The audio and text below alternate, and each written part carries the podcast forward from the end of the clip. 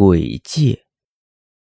学校附近有一条街，里面有很多摆地摊的，出售着形形色色的商品。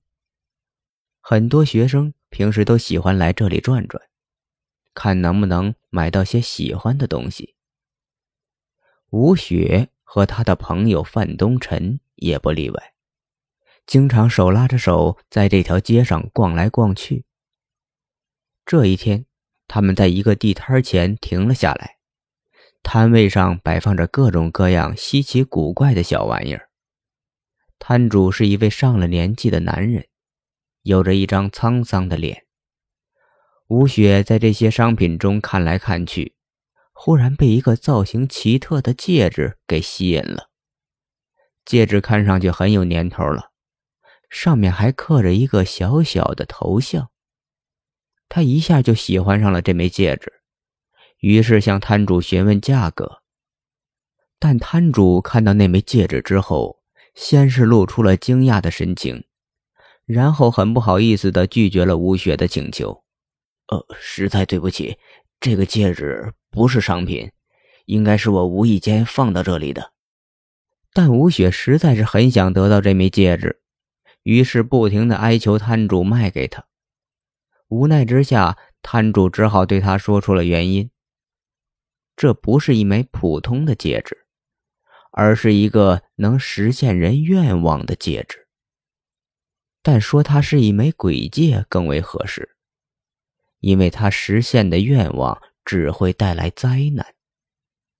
摊主怕这枚戒指伤害了他，所以才不肯出手。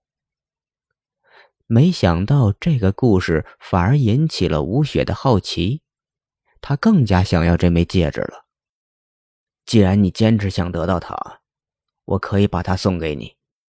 摊主最后妥协了，它能实现三次愿望，我已经用掉了一次，但是你千万不要试图用它来许愿，那样你一定会后悔的。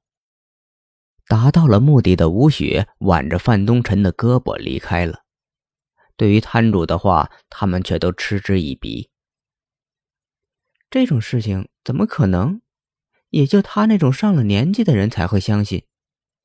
吴雪将戒指戴在手上。如果他真的能实现愿望，就让我为父母挣二十万吧。戒指似乎亮了一下，吴雪不由自主的打了个冷战。但他并没有放在心上。没想到两天后，吴雪闯红灯时遭遇了车祸，当场就死了，身体几乎被碾成了两截，脑袋也被压得像纸片一样，内脏和脑浆散落一地，非常恐怖。最终经过调解，对方赔偿吴雪的家人二十万。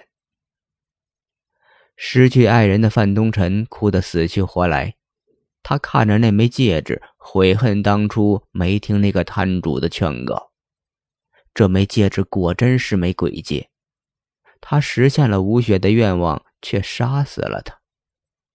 这时，他忽然想起这戒指还有一次许愿的机会，他的眼神中流露出了疯狂的神色。也许。还有机会弥补。范东辰将戒指戴在自己手上，用掉了最后一个愿望，让吴雪复活，回到我的身边。一阵冰冷的感觉传遍了范东辰的全身，让他打了个冷战。他知道，这个愿望已经生效了。然而。当敲门声响起的时候，范东辰才意识到自己犯了一个致命的错误。吴雪虽然复活了，但她的身体还是死前的模样。